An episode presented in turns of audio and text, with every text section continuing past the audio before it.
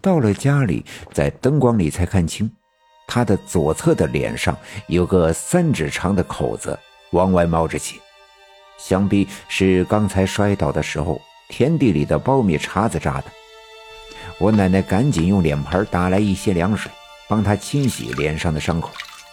这刘二东疼得嗷嗷的叫唤，像是腊月里的人们在杀年猪一般。把伤口清洗干净，才发现伤口并不太深。我奶奶找来一块白布，连伤口带整张脸和眼睛都缠在了一起。我爸爸早已打发人去村医找刘振刚。不管这刘二东和陈明亮是不是小偷，受伤了总该先处理伤口。我爸爸把绑在柱子上的陈明亮放了下来。陈明亮的手一放松，赶紧龇牙咧嘴地揉自己被我爸爸用钢鞭打中的肩膀。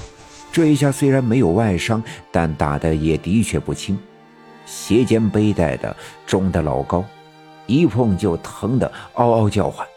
没准儿都已经骨折了，我爸爸问道：“大黑天的，你俩咋跑到我家偷萝卜了？”刘二东脸上有伤，说话不便。陈明亮靠在柱子上，沮丧地说：“刚才刘二东找我说抓了个野兔，找我和刘耀宗一起喝酒。自从三皇子死了，我们玩牌就凑不起手了，总觉得没着没落的。”事情到了这个地步，陈明亮也不再隐瞒自己玩牌赌博的事情，继续说道：“呃，今天下午，我自己个儿就喝了半斤白酒。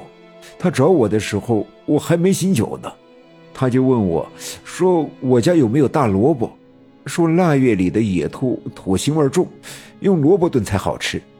我说我家没有。”但我前几天从西沟路过的时候，正看见我六姑父在西园子里挖坑埋萝卜，就说跟六姑要一个。可刘二东说，为了一口吃的跟人家要萝卜，这多丢人。反正天黑了，偷摸进园子挖一个就算了。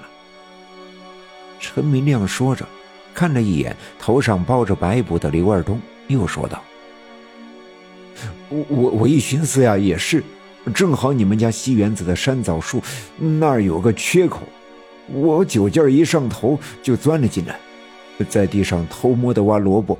呃，后来这不就被你们给发现了吗？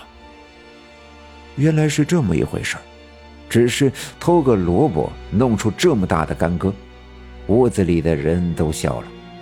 陈明亮揉着肩膀说：“老二呀，你这下手也太狠了。”我都没看清你拿啥打我的，就被你给干趴下了。那是当然，你当我们队长是唬人的呀？一个小分队员拍马屁的说道。我爸爸没搭理他，转身看了看刘二东的伤口。刘二东刚才的惊恐还没过劲儿，双手捂着脑袋，浑身发抖。这时候，屋门响动，刘振刚推门进来。见了屋子里的情景，就明白了一大半，径直走到刘二东面前，拆掉脸上的白布，准备给他处理伤口。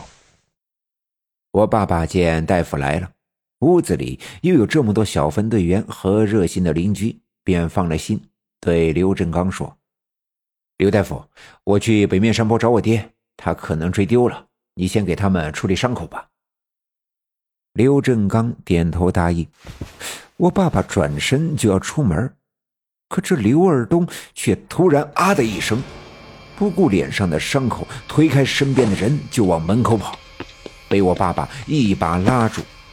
这刘二东仍旧浑身颤抖。我爸爸问道：“你这是折腾啥？咋的了？像这样？”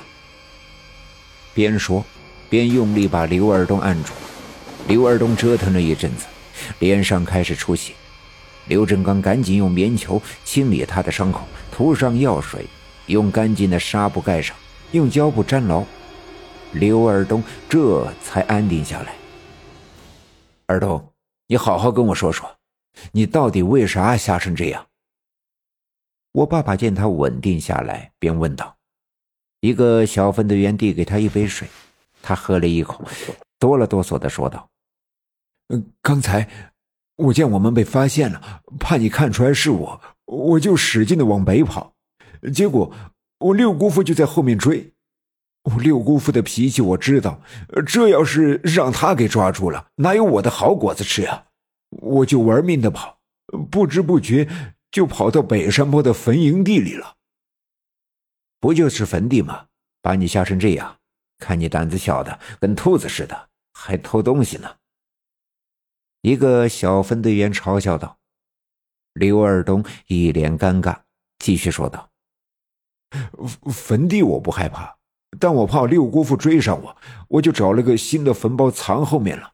我六姑父没看见我，就在坟地里来回的找我，我就一直藏着，大气儿都没敢喘。后来……”看我六姑父往北追过去了，这才打算站起来偷摸着跑回家。可刚一转身，就觉得脚脖子上有一股凉风，嗖的一下就传遍了全身，把我冻得动弹不得了。我就眼睁睁看着，看着啥呀？快说呀！围观的人们性子急，催促道：“我我我看着。”呃，刚才我躲着的那个坟包上的土开始动弹，从里面伸出了一只手，抓着我的脚脖子。刘二东说到这儿，声音颤抖起来，浑身也都缩作一团。刚才的惊恐还没散去，围观的人们也听得入了迷。刘二东继续说道：“后来就从坟包里。”钻出来一个人。